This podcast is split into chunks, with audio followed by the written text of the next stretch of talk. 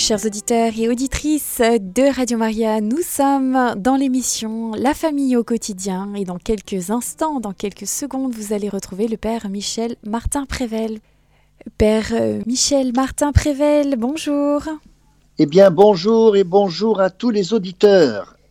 Eh bien, chers amis, aujourd'hui, euh, je voudrais évoquer la question de l'adultère avec toutes ses composantes et surtout essayer de comprendre ce qui se passe dans l'adultère, parce que je suis sûr que nous en avons autour de nous, puisque beaucoup de personnes passent par cette épreuve de l'adultère quand elles la subissent, mais quelquefois aussi on se trouve soi-même en état d'infidélité. Alors l'adultère, c'est une infidélité particulière, c'est une infidélité grave, et dont nous allons voir bien sûr dans le couple, mais aussi plus généralement comment on peut être dans des infidélités.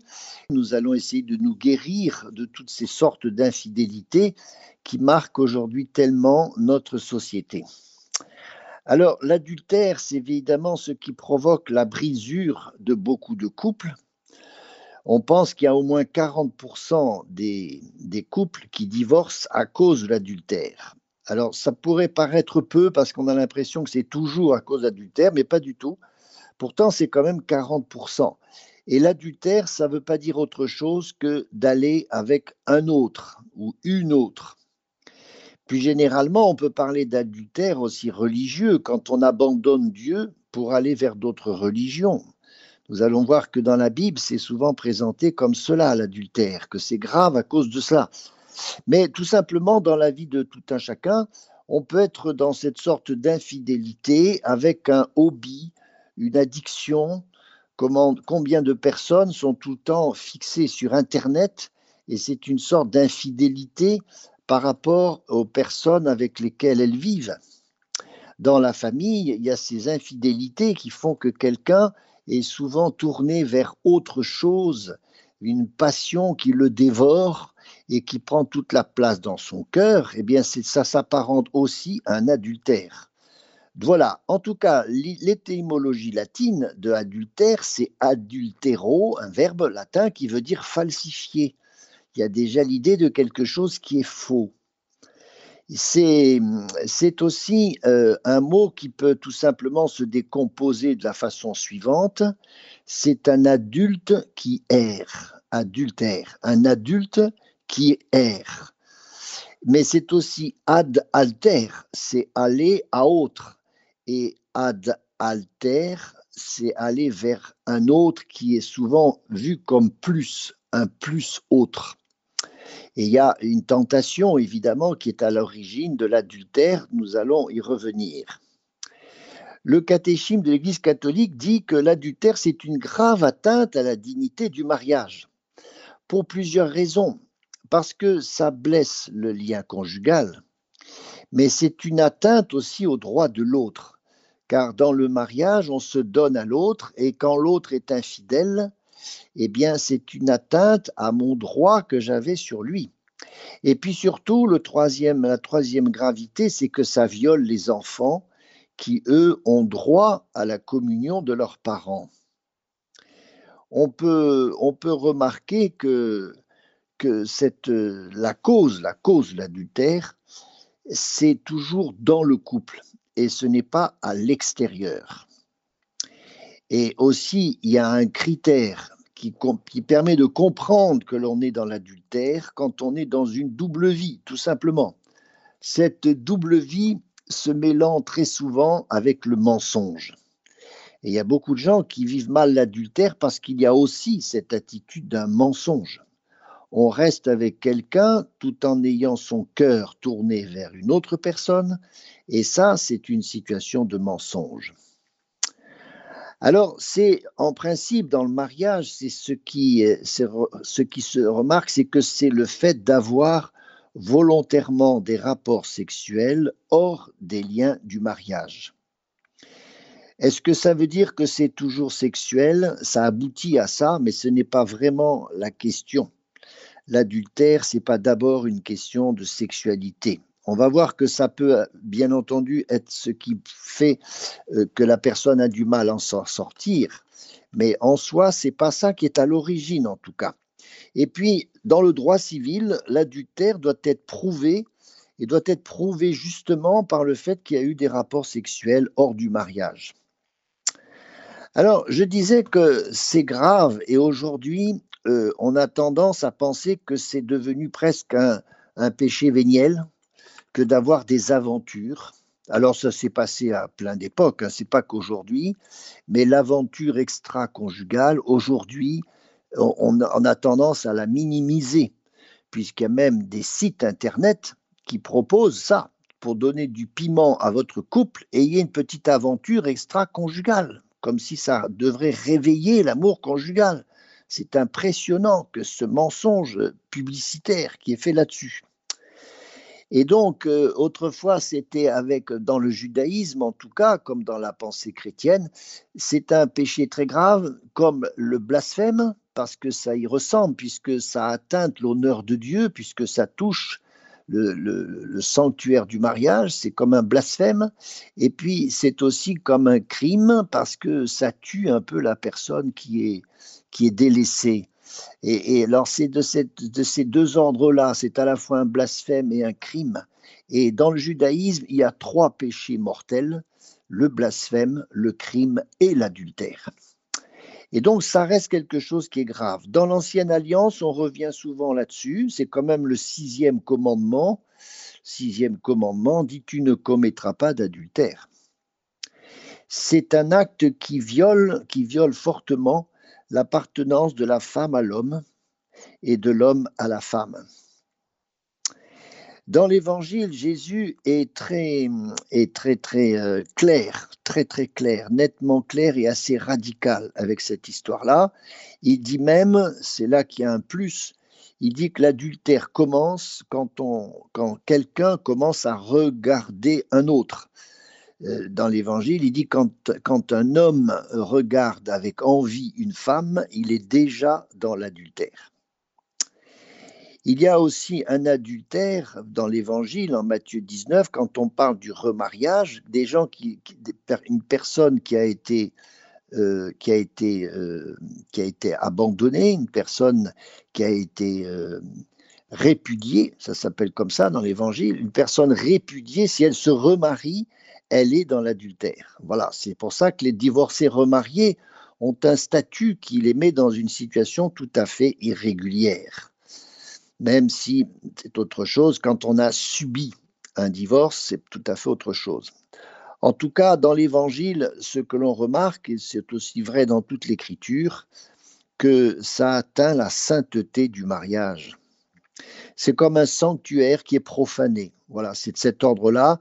Et c'est pour ça que ça a quelque chose aussi qui peut être religieux, parce que quand on est uni par le sacrement du mariage, il y a une sorte de domaine sacré qui a été mis là entre l'homme et la femme, et c'est une, impureté grave dans ce sacré, c'est une sorte de profanation, hein, une profanation du mystère du mariage. Alors concrètement, c'est souvent un accident de parcours. Et ça peut se trouver dans tous les milieux et dans tous les âges, dans tous les âges. C'est un accident de parcours qui, heureusement, peut être rattrapé, bien sûr. Et en tout cas, s'il y a un moment d'adultère ou d'infidélité dans un couple, c'est un signal, c'est une sorte d'alerte sur quelque chose qui est plus grave. Le couple est déjà, bien sûr, dans une crise. Et euh, c'est euh, pour Aldo Nouri, qui a écrit tout un livre sur l'adultère très intéressant, je le cite, il dit que c'est plus obscur et complexe qu'on le croit, parce que ce n'est pas euh, l'effet d'un caprice ou d'un hasard. Et il précise aussi que c'est une mauvaise réponse à une très bonne question. C'est une réponse érotique à une question qui n'a rien à voir avec ce registre. Parce que je disais que si ça aboutit à quelque chose qui est sexuel, au départ, c'est pas de ça dont il s'agit.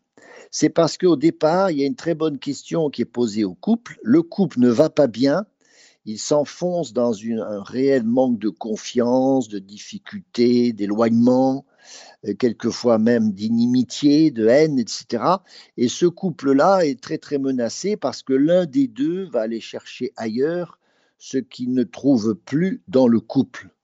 Et c'est ça qui est la cause principale, la cause principale de l'adultère.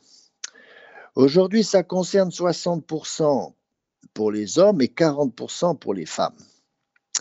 Alors, comment se met en place l'adultère? Parce que ça vient tout doucement, c'est sournois. La mise en place d'une infidélité, c'est toujours à partir d'un regard initial, comme nous le rappelle très justement Jésus. Voilà pourquoi ça a une place centrale dans la communication que nous avons avec les autres. Un homme aime regarder des rondeurs féminines, une femme aime être regardée par contre. Et c'est comme ça qu'elle prend du pouvoir sur l'homme en se montrant. Ça s'appelle être aguichante, ça s'appelle euh, séduire. Alors c'est de côté de l'homme comme de la femme que nous sommes marqués par cette, euh, passion mère qui nous vient du péché originel, hein, qui fait qu'on en a envie de séduire ou d'être séduit. C'est dans un trompe-l'œil, comme on dit, au sens propre. C'est un trompe-l'œil, parce que ça accroche l'œil. Comme on dit en français, je n'en crois pas mes yeux. Mais les yeux sont là pour nous attirer là où il ne faut pas qu'on aille, bien sûr. Comme Ève qui a pu être attirée par le fruit parce qu'il était désirable, il était vu. Alors c'est ce désir d'un autre qui passe d'abord par l'œil. Et puis, progressivement, en plusieurs phases, cette sensibilité à l'attention d'une personne qui traduit en fait un manque caché. C'est parce qu'on est en, manque qu'il y a ce désir, ce désir d'une autre personne. Et au départ, c'est une attention portée à une autre personne qui va, avec un certain laps de temps, euh, passer à autre chose quand la phase où on tombe amoureux. Et ça ne veut pas dire qu'on oublie le conjoint, mais on est, pour ainsi dire, une, une deuxième fois amoureux. Et c'est dans une troisième phase que l'on passe à des rapports intimes, parce que l'on se déclare, parce qu'on commence à avoir des paroles et des gestes qui sont de moins en moins ambigus. Et ce passage à l'acte, c'est ça qui va fonder la rupture, la rupture dans le couple.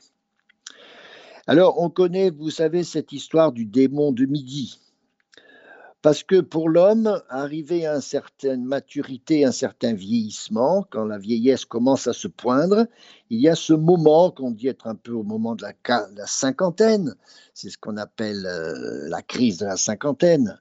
L'homme euh, est en recherche de se prouver qu'il peut encore, qu'il peut séduire, c'est une sorte d'esprit d'aventure qui le prend tout d'un coup assez fortement, et c'est ça qui justifie le, démon de midi.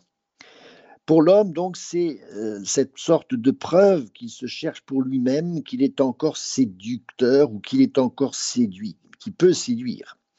Pour la femme, c'est le besoin, à l'inverse, d'être convoité, d'être valorisé surtout bien sûr si elle manque de cette valorisation dans son couple.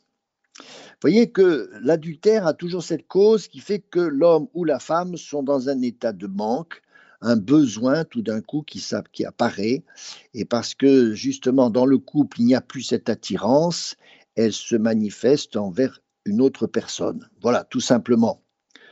Pour l'homme, on dit que c'est plus profondément le besoin de retrouver le sein maternel, c'est ce qui l'attire vers des femmes.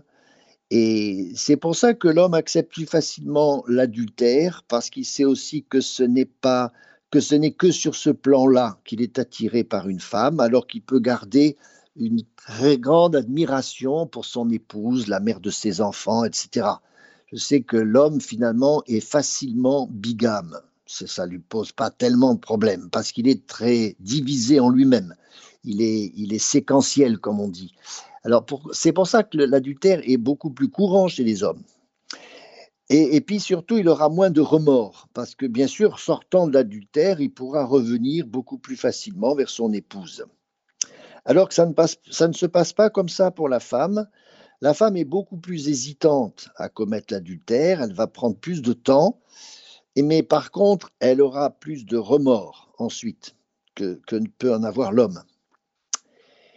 Voilà donc ces différences entre l'homme et la femme, mais qui fonctionnent toujours sur cette, cette, cette passion mère qui est héritée du péché originel, qui s'appelle le désir de séduire ou d'être séduit. Et donc, vous voyez, il faut sortir d'une idée fausse qui serait que c'est une insatisfaction sexuelle qui serait la cause de l'adultère. C'est parce que je n'ai plus sexuellement ce qu'il faut avec mon conjoint que je vais voir ailleurs. Alors, bien sûr, ça peut être le cas, mais c'est très, très, c'est beaucoup, c'est assez mineur. C'est rarement cette insatisfaction sexuelle qui est la cause de l'adultère. Ce qui se passe quand l'adultère est déjà un peu consommé, il y a un moment qui est très important pour le couple, c'est la découverte de l'adultère pour l'autre, celui qui est abandonné, celui qui est trahi, parce que c'est un véritable choc, c'est une perte de confiance qui est enfin mise en valeur, alors qu'elle était là déjà, elle, existait déjà, mais on, on, ne voulait pas la voir quelquefois. Alors c'est à ce moment-là qu'il faut surtout pas prendre de décision, qu'il faut absolument rejeter l'autre, commencer déjà à parler de séparation ou de divorce. Il y a malheureusement des gens qui divorcent à ce moment-là parce que ce choc de l'adultère, euh, évidemment, est un traumatisme. Et il ne faut pas prendre de décision à ce moment-là. Il faut surtout attendre, prendre du temps. Parce que ce n'est pas un signe que l'amour est parti. Mais il y a cette, cette, cette double souffrance chez l'infidèle qui peut s'apercevoir qu'il est en train de briser son ménage. Ça peut être très important pour lui comme pour celui qui est trahi et qui évidemment se dit qu'il n'a plus du tout euh, de raison d'être, qu'il il perd, cette, il perd l'estime de lui-même. Ça atteint beaucoup la personne, la personne trahie, elle est très atteinte dans son, dans son intégrité, dans son identité. Il faut chercher le pourquoi. Il faut chercher le pourquoi. Et donc cette crise, qui est une crise à la fois personnelle pour celui qui est en train de commettre l'adultère, et c'est aussi bien sûr une crise pour le couple. Et il faut surtout rien faire d'autre que prendre le temps de se parler, de se retrouver. Et quand ce n'est pas possible parce que l'autre refuse, eh bien malheureusement sa liberté ne peut pas être contrainte. Il faut absolument arriver à provoquer ce dialogue et pas par des, avocats interposés, parce que là, évidemment, on est allé trop loin. Autrement dit, on ne vend pas la maison parce qu'il y a une fuite de robinet. La maison, elle est beaucoup plus solide qu'on ne le croit. Elle est toujours là. Voilà donc ce que provoque l'adultère, comment peut-être on peut en parler de certaines causes, essayer de les trouver, parce que je répète, la cause est intérieure au couple, c'est pas le gros vilain qui est parti, qui est le seul responsable, et celui qui est trahi, c'est un innocent qui n'a rien à voir là-dedans. Ce n'est pas vrai. Il y a toujours une responsabilité des deux. S'il y en a un qui faute euh, lourdement en étant dans l'adultère, il y a aussi une part de responsabilité de l'autre, toujours alors ce n'est pas forcément 50-50. Mais de fait, cette responsabilité, il faut l'avoir comme une responsabilité qui requiert le couple et pas simplement l'un ou l'autre. Question, quand on est dans un couple qui en, a, qui en a un qui est en train de basculer dans l'adultère ou qui est déjà installé, faut-il révéler cela? Faut-il le révéler à l'autre? Ou s'il désire retrouver le conjoint, eh bien, est-ce qu'il faut qu'il garde ça dans le secret de son cœur? Est-ce est que la révélation va faire toujours du bon travail? Eh bien, moi, je pense qu'il ne faut pas qu'il y ait de transparence à tout coup, parce qu'il y a aussi le jardin secret de chacun. Peut-être que si ça a été un certain incendie, eh bien, il faut laisser s'éteindre l'incendie pour dire ensuite, peut-être beaucoup plus tard, quand le couple se sera retrouvé, réconcilié et pardonné, alors plus tard, effectivement, il faudra peut-être en parler. Vous voyez que ce, secret, peut-être qu'on peut, peut garder pour soi, que l'on a eu une faute, qu'on a fauté, qu'on a fait une petite, un écart, un écart, euh, une, une, aventure extra-conjugale, ça peut rester dans un secret parce que ça préserve l'autre. Mais avec l'idée de ne pas, surtout pas que c'est une, il ne faudra jamais le révéler. Voilà. Il y a un moment où justement ce sera possible et c'est aller toujours dans le sens d'une grande vérité. Et quand le couple est en train de se réconcilier, quand l'adultère est passé, je crois qu'il ne faut pas insister sur les détails. Quelquefois, celui qui est trahi a envie de savoir comment ça s'est passé, etc. Ça, ça n'importe pas grand-chose. C'est un peu du voyeurisme. C'est pas la peine de se faire souffrir un peu plus. Je crois qu'il faut savoir tourner des pages, incontestablement. Mais en même temps, il faut absolument parler pour se pardonner, parce que la réconciliation va venir d'un double mouvement. Celui qui a été dans l'adultère doit demander pardon, et c'est tout un chemin, ça ne se fait pas qu'en une seule fois. Jésus parle à propos du pardon de 70 fois cette fois, pour dire que c'est un chemin qu'il faut recommencer, que quelquefois ça repart, parce qu'évidemment les émotions remontent, surtout chez celui qui a été trompé, les émotions vont revenir souvent, et à chaque fois, il faut pouvoir remettre ça dans du dialogue et du pardon.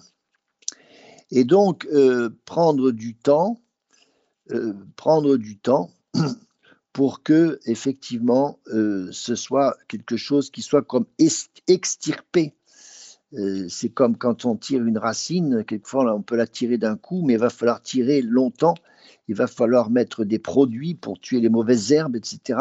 Il faut travailler dans le jardin pour le retrouver au bout d'un certain temps dans, un très bel aspect du côté de celui qui est trompé. Comment peut-on euh, vivre, ces choses-là? Comment peut-on euh, vivre sainement, saintement, le fait que son conjoint a pu nous tromper Et peut-être pour certains qui nous a trompés, qu'il est dans l'adultère et que ça a été fini et que ça s'est traduit par une séparation. C'est ce que vivent souvent les divorcés. Eh bien, euh, bien sûr que du côté du trompé, il y a tout le temps au début de la sidération qui peut être très forte, qui peut être même une stupéfaction, surtout quand c'est compris que en une seule fois, quand on n'avait pas une sorte de suspicion qui avait préparé peut-être. On parle d'un certain chaos émotionnel quand on découvre que l'autre est parti c'est tout un enchaînement très rapide d'émotions, parce que on est très animé par de la fureur, de la violence, euh, et puis à l'inverse, euh, être euh, dans ce sentiment d'être abandonné, rejeté, humilié. C'est une très grande humiliation de savoir que l'autre est parti avec quelqu'un. Une dévalorisation de soi. Il faut sortir de cette spirale très très très dure qui s'appelle se trouver stupide, naïve, etc. Il y a une lutte, il faut rentrer dans une lutte et certainement pas dans une fuite.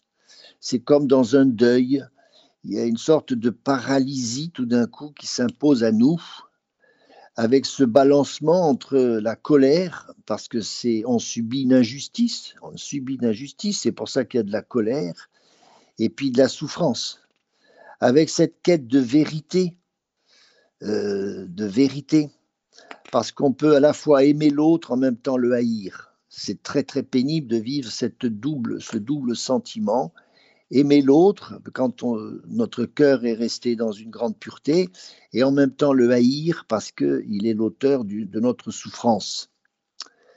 Les questions, c'est souvent, mais depuis combien de temps ça s'est passé et pourquoi?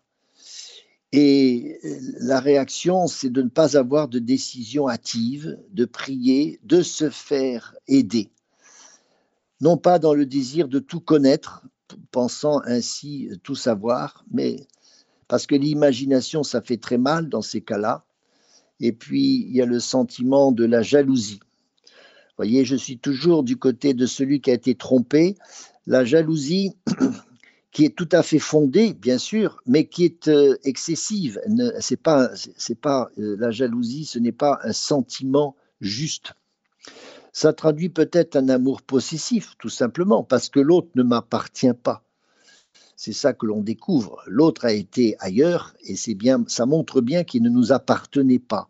Et l'amour ne fait pas une possession de l'autre. Et la jalousie, c'est un, un, travers de l'amour parce que c'est quand on estime qu'on a été dépossédé. Voilà. Et alors, cette jalousie, on peut la vivre à, l'égard du conjoint pour d'autres raisons d'ailleurs, mais quand il y a eu bien sûr cet adultère, elle est particulièrement vivace. Alors, parlons quand même des, moyens aussi, parce que comment ça se passe quand il y a une infidélité? Je crois que trop souvent, on jette le bébé avec l'eau du bain et on va penser très vite à une séparation, surtout que des personnes sont très animées par cette euh, évidence que quand on a été trompé, c'est que tout est fini, par conséquent, il n'y a plus rien à reconstruire. Alors que la vision chrétienne croit toujours à la rédemption. C'est-à-dire que même un péché de cet ordre-là, j'ai dit que c'était un péché très grave, quelque chose qui est tout à fait un péché mortel, mais il y a un trajet que l'on peut faire à partir d'une infidélité pour reconstruire un lien, puisque cette infidélité avait comme cause, je répète, le fait que le lien était très abîmé. Mais c'est parce qu'il était très abîmé qu'il y a eu cette infidélité, et l'infidélité est tout simplement le moment de la crise où il faut revenir à ce lien pour le refaire. Et donc passer du sentiment de trahison au sentiment du pardon. Ah oui, ça c'est un, trajet qui est évidemment très long, qui nous fait passer à l'amour de l'ennemi, l'amour des ennemis, dont Jésus dit que nous devons aimer nos ennemis. Et celui qui est infidèle, tout d'un coup, il se présente comme un ennemi. Et voilà pourquoi il y a ce trajet qu'il faut faire, 70 fois cette fois. C'est un trajet qu'il faut prendre pour passer de la tristesse la tristesse de celui qui est, qui est trompé, celui qui est au fond du trou, à ce deuil, à ce deuil pour vivre le deuil de ses émotions négatives, toutes ces émotions négatives, colère, souffrance, déni, etc. Pour euh, revenir sur des habitudes prises, pour en changer, bien sûr, se dire qu'on a, on a, on est passé à côté du bonheur, ce qui n'est pas tout à fait vrai. On s'est écarté, ce qui n'est pas la même chose. Et peut-être cette peur de ne pas pouvoir aimer à nouveau le conjoint. Et c'est là qu'il faut un, grand effort de volonté pour penser que l'autre ne se réduit pas à ce qu'il a fait. Et ça, c'est une clé importante pour le reprendre, non pas à partir de en tenant compte de sa faute, il ne faut pas la nier, il ne faut pas nier la faute, mais il ne faut pas nier l'autre. Voilà, on ne peut pas nier la personne uniquement pour ce qu'elle a fait. C'est la peur aussi que l'adultère recommence après. Et alors, quelquefois, on dit, mais non, à quoi, bon? Ça va recommencer. Surtout s'il y en a eu déjà plusieurs avant, bien sûr. C'est une peur de ne pas pouvoir reconquérir l'autre, d'être maladroit. Et donc, euh, je crois que c'est le dialogue, c'est le dialogue. Et puis dire aussi ses sentiments profonds pour que l'autre en soit averti. Ça facilite pour l'autre le fait d'avoir à demander pardon et ça facilite pour celui qui est trompé le fait d'avoir à pardonner. Pardonner, c'est pas binaire, c'est pas oui ou non. C'est progressivement, c'est par couches successives, par couches successives. Il faut sortir de la colère intérieure, de la rancœur, de cette culpabilisation, ou alors de cette vengeance, cette vengeance qui est en nous. Il faut sortir de, tous ces, de toutes ces mauvaises émotions.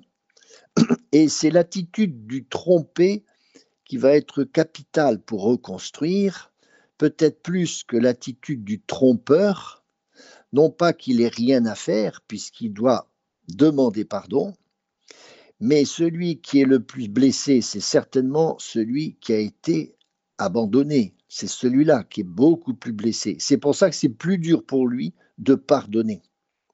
Mais pardonner et demander pardon, ce sont deux gestes indépendants. Indépendants, même s'ils sont liés. parce qu'ils sont liés par un même événement.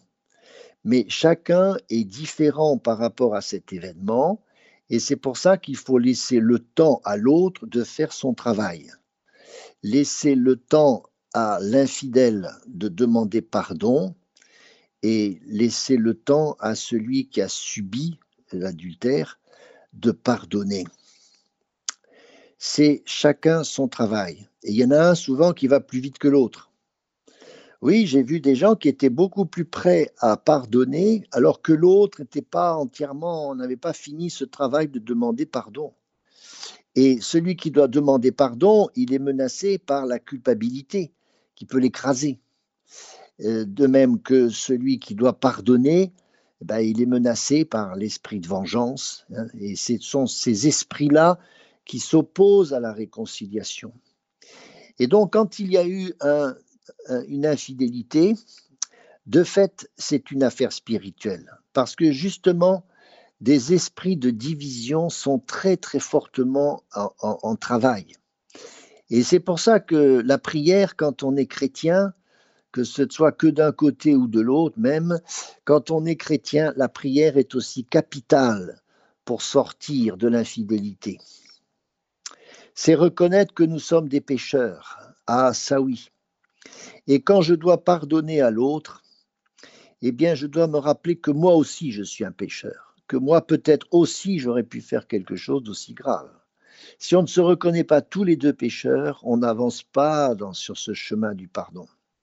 Se reconnaître pécheur, fragile, mais capable de mieux, capable de mieux, et capable justement d'être sauvé et de sauver l'autre, capable d'accrocher cette grâce qui s'appelle la miséricorde.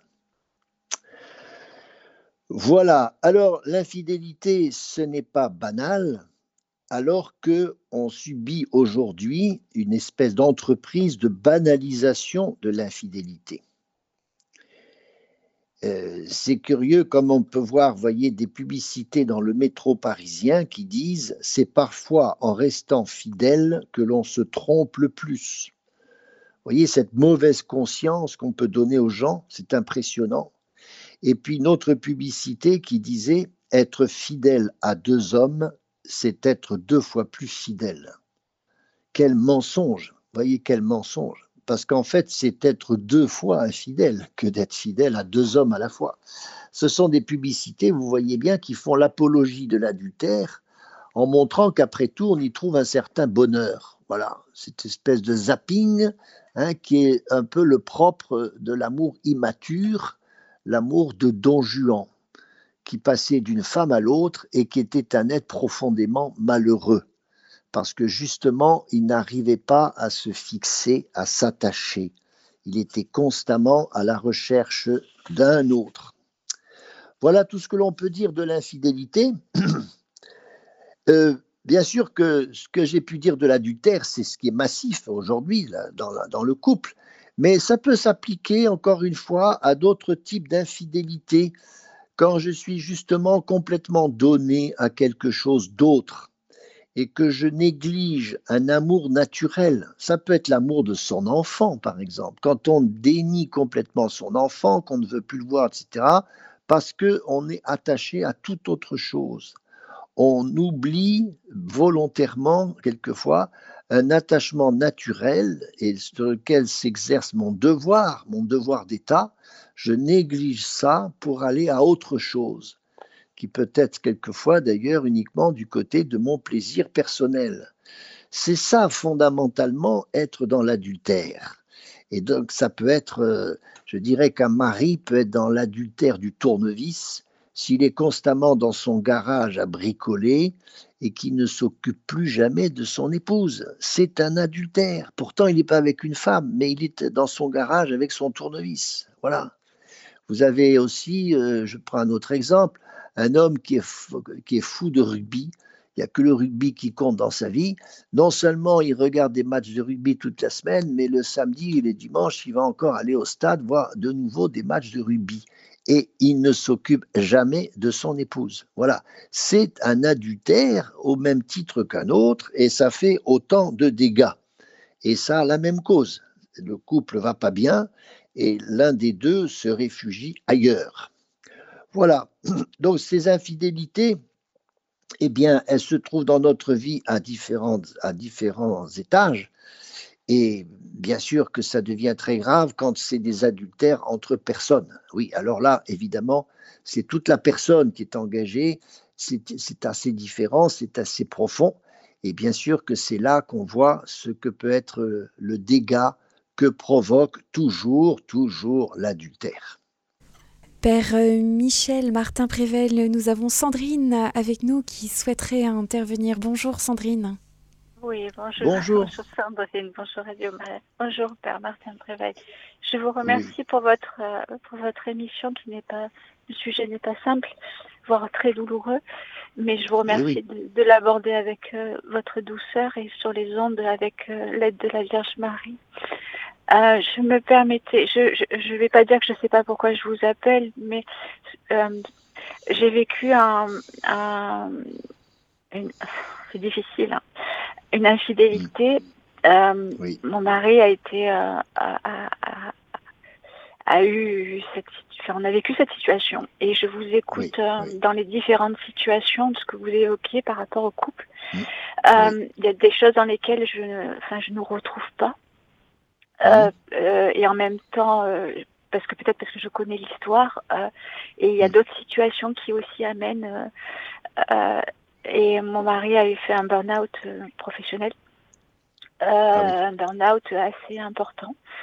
On l'a beaucoup entouré. Mm. On va dire que d'apparence, pour les autres, tout allait bien dans le meilleur des mondes, mm. mais on savait qu'il était atteint dans le profond de son être.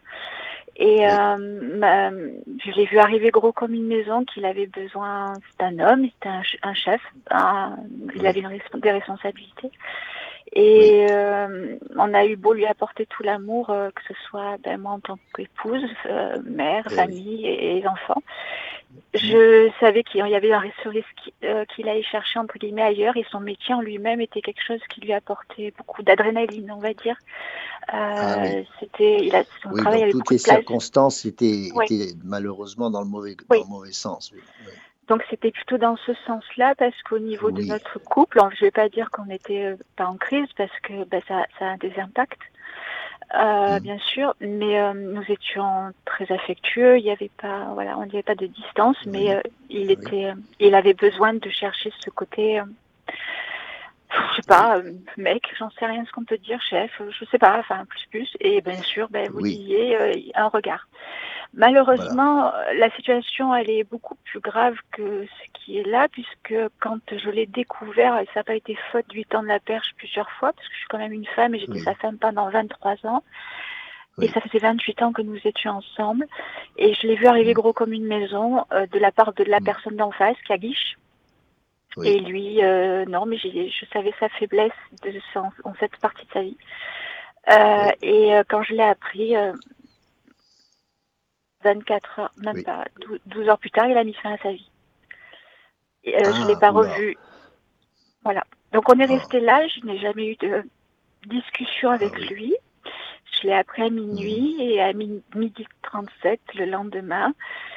Euh, moi, je suis partie de la maison dans la nuit pour pas pour pas effrayer les enfants, parce que j'ai dit je vais lui envoyer l'ordinateur dans la gueule, et hum, pour pas que tout le monde se réveille, que ça crie partout et que etc. J'ai voulu protéger mon foyer, et je suis partie dans la nuit. Et il m'a cherché le matin. Je lui ai répondu que je rentrerai pas tout de suite. Ce qu'il avait fait, c'était grave. Ah, et vous pensez et qu'il me fallait du temps. Il est parti. il s'est suicidé.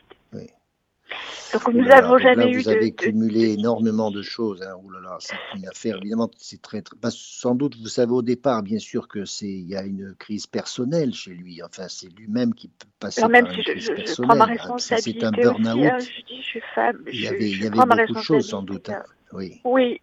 Je, je, je ça cumulait beaucoup de choses. C'était le burn-out physique, mais c'était aussi. Moi, j'ai dit que j'avais fait un burn-out affectif. Une crise voilà. profonde. Moi, j'avais hein, voilà. fait une femme et moi, je sais que j'avais fait un burn-out affectif parce qu'il bah, fallait porter. quoi. Voilà, bien sûr. Alors, Sandrine, ça, c'est un cas, je dirais, assez particulier parce que là, si vous voulez, c'est un dénouement qui est tout à fait odieux, épouvantable. C'est la catastrophe numéro un. Ça ne peut pas être plus que ça, un tsunami. Un tsunami, surtout que vous êtes envahi tout de suite vous-même d'une certaine nombre de culpabilité, n'est-ce pas Une culpabilité hein, énorme. c'est une culpabilité énorme. Est-ce que vous vous êtes fait aider? Parce que vous avez besoin ah ben oui, d'aide pour sortir de tout ça Vous avez un énorme deuil à faire de beaucoup de choses. Hein. Vous vous faites aider, hein, j'espère surtout. Vous ne restez oui, pas seul. Oui, mais bon, ça fait, ça, pareil, fait, ça, fait 7 ans et 7 ans, on est toujours au même point. Et je voyais, je disais, on est un mardi matin. Et on est un mardi matin, et je sais, le mardi matin, ça ne changera rien. Euh, oui, Mais, voilà, ça sera évidemment un long chemin de reconstruction, hein, mais j'espère que vous faites bien aider pour faire ça. Vous parlez de dignité dans, notre, dans notre mariage, dignité en tant que femme. Euh, voilà, tout ça, en tant que mère, etc. Et vos enfants, vos enfants aussi sont, vos enfants, c'est très douloureux aussi pour eux, hein, bien oui, sûr. Ça Surtout qu'ils n'ont pas les clés, c'est pas des adultes. Ils sont, ils sont jeunes, vos enfants Ils ont quel âge ils avaient, euh, ils avaient 10 et 18 ans. Ils en ont maintenant 10 presque. et 18. Maintenant, c'est des adultes presque. oui, il y en a un qui s'est marié. Ah, et l'autre va faire 18 ans. Ils vont faire 18 et 26 ans. c'est ça. Mais ça vous n'êtes pas trop seule, vous, Sandrine. Hein vous ne restez pas trop seule dans la vie. Vous avez des amis. C'est fini. Vous avez des amis. non, la, ça a pris le, le mais ma famille euh, depuis longtemps, mais c'est Radio Maria, c'est vous tous, et je vous remercie. Ah c'est ce qui me tient, et c'est ce qui me tient chaque jour. Mais non. Bon. Oui, il ben, faut merci beaucoup pour votre témoignage, Sandrine. Ça, c'est une très grosse douleur que vous nous avez confiée. les. Oui, il faut, faut accompagner toutes ces personnes et leur dire, et surtout que je disais, ah s'il était rentré, bien sûr qu'il serait pris la vaisselle dans la figure, mais rien n'était irréparable. Ça valait pas la Vous avez l'amour de Dieu, Sandrine, hein, vous, vous savez, c'est ce c'est tellement précieux. Et la Vierge Marie est beaucoup avec vous. Hein. Ça, c'est une épreuve, une épreuve qu'on peut dire tout à fait au pied de la croix. Hein, ça. C'est surtout pour son âme. Le Seigneur est avec vous. Je vous demande de prier pour lui. Merci beaucoup. Eh Excusez-moi. au revoir, Sandrine. On va, on va, beaucoup prier pour vous. Et pour son âme. Au revoir, Sandrine. S'il vous plaît. Merci. Oui. Au Merci, Sandrine. Alors, pour le moment, pas d'autres réactions euh, de nos auditeurs. Hmm. Est-ce que vous-même, vous avez une réaction, peut-être, non? Oh, ça, en entendant le témoignage de Sandrine, ça fait beaucoup de peine, mais euh, Dieu merci, peut-être aussi avec euh, euh, ce, dont vous parliez, c'est l'espérance malgré la, souffrance. Vraiment aussi, c'est un bien rebondir dessus en disant que dans ces souffrances-là, Sandrine est un cas particulier, mais dans ces souffrances-là, il y a toujours vraiment une sortie, vraiment que Dieu peut, vraiment, il peut aider, il peut bénir et il faut, faut s'accrocher, ne pas prendre de décision. Donc peut-être effectivement, il faudrait rappeler aussi à nos auditeurs euh, tout cela. Bien sûr. Et c'est surtout que, bon, là, on a eu un témoignage bouleversant et surtout qui a été au, pire qu'on pouvait imaginer parce que ça a été jusqu'au suicide, c'est impressionnant. Mais en tout cas, dans beaucoup de cas, je ne sais pas les pourcentages, mais dans beaucoup plus de cas qu'on ne le croit, en tout cas, l'adultère cesse au bout d'un moment, parce que souvent celui qui est dans l'adultère lui-même, il, est aussi travaillé par la culpabilité, heureusement. Et donc, euh, quand on a une femme, des enfants, une famille, toute une histoire avec quelqu'un, on, ne fait pas facilement le, deuil de tout ça, on ne change pas sa vie comme ça, c'est pas vrai. Ce qui veut dire qu'heureusement, beaucoup de personnes, après des adultères, peuvent retrouver le chemin d'une vie qui est souvent euh, ben, qui est passée par cette épreuve, qui peut être marquée comme une sorte de cicatrice. Je crois que l'adultère laisse toujours une cicatrice dans le couple, une cicatrice qui est toujours là pour se rappeler justement notre fragilité finalement. Nous restons fragiles, voilà, mais euh, on peut dépasser cette fragilité pour retrouver très souvent, ça se passe après un adultère, on retrouve un amour qui a été mûri, qui est passé à un autre niveau. Voilà. On sait que l'autre est faillible, et on ne le savait peut-être pas avant, on découvre que l'autre est faillible, mais c'est pas parce qu'il est faillible qu'il n'est pas capable d'aimer à nouveau, de se redonner, de pardonner, etc. Parce que l'amour est fait de tout cela. L'amour ne se tient pas simplement à un attachement, une passion amoureuse que l'on subirait. L'amour, c'est actif. On peut décider d'aimer à nouveau quelqu'un que l'on a laissé tomber un certain temps. Ça, c'est tout à fait possible, tellement l'amour est une force qui nous dépasse et qui nous permet justement de, ressusciter. Alors ça, c'est toute l'espérance chrétienne qui nous anime. Et je crois surtout qu'il faut, finissons avec ça, si vous voulez bien, il faut absolument prier pour des personnes qui sont dans ces situations. On, entend parler d'un adultère, de, couples qui se détruisent, des couples qui se séparent quelquefois, au moins momentanément, quelqu'un qui est dans une double vie, etc. Et il faut surtout les entourer de prières euh, incessantes, de prières actives, de prières un peu militantes, parce que c'est une affaire de combat c'est un combat. Voilà. Il y en a un qui s'appelle Asmodée, un ange magnifique qui est en train de travailler contre les couples. Un mauvais ange, un ange Asmodée, c'est celui qu'on voit dans le livre de Tobie et Sarah, hein, qui, qui, qui, s'ingénie à, séparer les couples, à faire beaucoup de mal. Et donc, ça veut dire que le, le problème, il est spirituel avec l'adultère. Voilà, j'espère qu'on a bien compris ça pour ça que dans la Bible, on compare toujours l'adultère entre l'homme et la femme à l'adultère que nous vivons avec Dieu quand nous le laissons tomber. Voilà. Eh bien, luttons contre cet adultère qui est à notre porte, peut-être finalement, et qui demande simplement que nous ayons cette confiance en un Dieu qui refait toutes choses. Voilà. Merci beaucoup pour cette très belle émission, euh, douloureuse mais très belle émission, et nous pouvons porter dans notre prière euh, chaque, chaque couple, chaque famille. Oui, voilà. Et tout particulièrement ceux qui ont subi qui ont subi ça et qui sont actuellement divorcés, qui ont été marqués comme ça un peu, un peu trop à vie. Voilà. Merci. Eh bien, au revoir, chers amis. Merci, Père Michel Martin Prével. À très bientôt. Au revoir. Au revoir. Chers auditeurs et auditrices de Radio Maria, nous étions dans l'émission La famille au quotidien avec le Père Michel Martin Prével. Aujourd'hui, nous parlions de l'infidélité. Si vous souhaitez réécouter cette émission, n'hésitez pas à le faire sur notre site, en podcast sur le www.radiomaria.fr.